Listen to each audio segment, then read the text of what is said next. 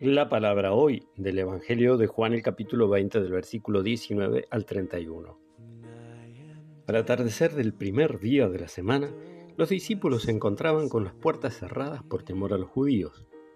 Entonces llegó Jesús y poniéndose en medio de ellos les dijo, La paz esté con ustedes. Mientras les decía esto, le mostró sus manos y su costado. Los discípulos se llenaron de alegría cuando vieron al Señor. Jesús les dijo de nuevo, la paz esté con ustedes. Como mi Padre me envió, yo también los envío a ustedes. Al decirles esto, sopló sobre ellos y añadió, reciban el Espíritu Santo. Los pecados serán perdonados a los que ustedes se los perdonen y serán retenidos a los que ustedes se los retengan. Tomás, uno de los doce, de sobrenombre el mellizo, no estaba con ellos cuando llegó Jesús. Los otros discípulos le dijeron, hemos visto al Señor. Él le respondió, si no veo la marca de los clavos en sus manos, y no pongo el dedo en el lugar de los clavos y la mano en el costado, no lo creeré.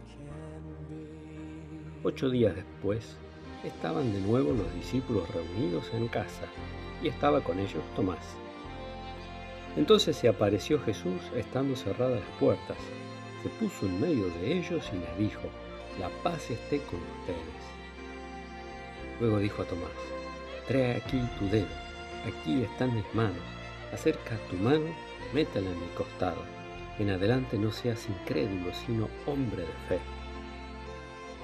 Tomás respondió, Señor mío y Dios mío. Jesús le dijo, ahora crees porque me has visto.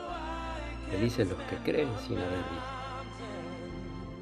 Jesús realizó además muchos otros signos en presencia de sus discípulos que no se encuentran relatados en este libro. Estos han sido escritos para que ustedes crean que el Hijo, que Jesús es el Mesías, el Hijo de Dios, y creyendo tengan vida en su nombre. Palabra del Señor.